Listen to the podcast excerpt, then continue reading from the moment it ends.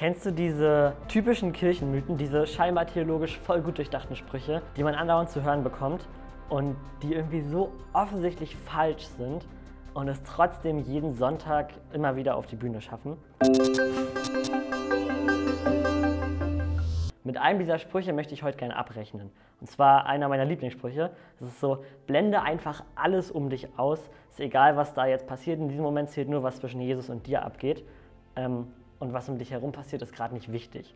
Und im ersten Moment klingt das voll gut und voll sinnvoll. Nur Gott und ich, nichts anderes zählt gerade. Doch im Grunde genommen, wenn man genau darüber nachdenkt, ist das eigentlich völliger Blödsinn. Denn auf der einen Seite zählt jede Sekunde unseres Lebens, was zwischen Gott und uns äh, abgeht. Und auf der anderen Seite denke ich, dass wir oft den Sinn und Zweck von Gemeinde völlig aus den Augen verlieren. Eigentlich ist es ja so, das, was da beschrieben wird, sich voll auf Jesus zu konzentrieren, Quality Time mit Gott, das ist was, was wir eigentlich in unserem stillen Kämmerlein zu Hause für uns machen sollten und irgendwie in unseren Alltag integrieren sollten. Natürlich können wir den U-Boot-Christen spielen und jeden Sonntag in die Kirche gehen und dann erstmal bis nächsten Sonntag wieder abtauchen und dann wieder auftauchen, nach Luft schnappen. Und dann ist es auch ganz sinnvoll und ganz logisch, dass wir im Gebet und im Lobkreis uns voll auf Gott konzentrieren, weil wir machen es ja sonst nicht. So. Aber Gottes Anspruch an seine Gemeinde, der ist eigentlich höher. Im Alten Testament finden wir ganze 613 Gesetze. Davon sind 248 Gebote und 365 Verbote.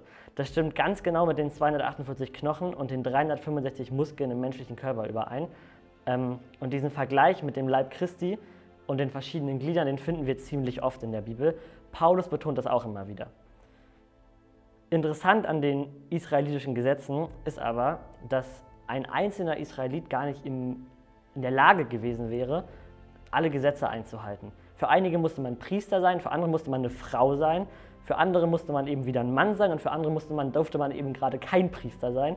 Und der einzige Weg zur Rettung Israels bestand also darin, ähm, in Gemeinschaft Gottes Gesetze einzuhalten.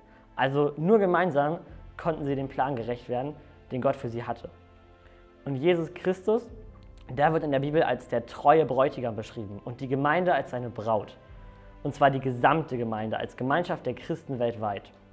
Ich frage mich immer, wie wir bei diesem Begriff von treu auf die Idee kommen, dass selbst innerhalb der Gemeinde ähm, es nur um das ginge, was zwischen Gott und uns passiert.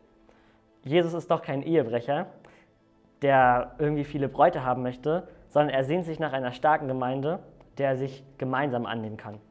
So, doch wir reden darüber, welche Gemeinde uns am meisten bringt, als können wir irgendwie sie wie Unterwäsche wechseln oder uns jede Gemeinde aussuchen, so wie sie uns gerade passt, aber das ist nicht Gottes Vorstellung davon. Und wir reden womöglich sogar über die Personen anderthalb Meter links oder rechts von der Kirchenbank so, als wäre Gott und den Nächsten zu lieben zwei verschiedene Dinge, die sich irgendwie beliebig voneinander trennen ließen. Was dabei völlig in Vergessenheit gerät, unsere Hingabe zu Gott zeigt sich in unserer Hingabe zu seiner Gemeinde zu seiner Gemeinde, nicht zu unserer. Das ist ein Unterschied. Gottes Plan für uns auf der Welt ist eigentlich super einfach. Total genial, aber super einfach. Sei gesegnet und sei ein Segen.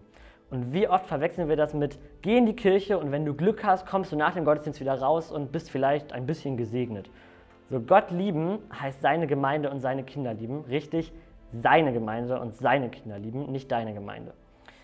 Ich möchte dich also heute herausfordern, bring das in Ordnung, was vielleicht zwischen dir und deiner Gemeinde steht. Denn das ist das, was zwischen dir und Gott steht.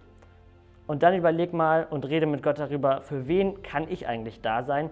Wem sollte ich vielleicht ähm, ja, eine Karte schreiben? Wem sollte ich vielleicht mal Danke sagen für seine tolle Arbeit oder seine tolle Art?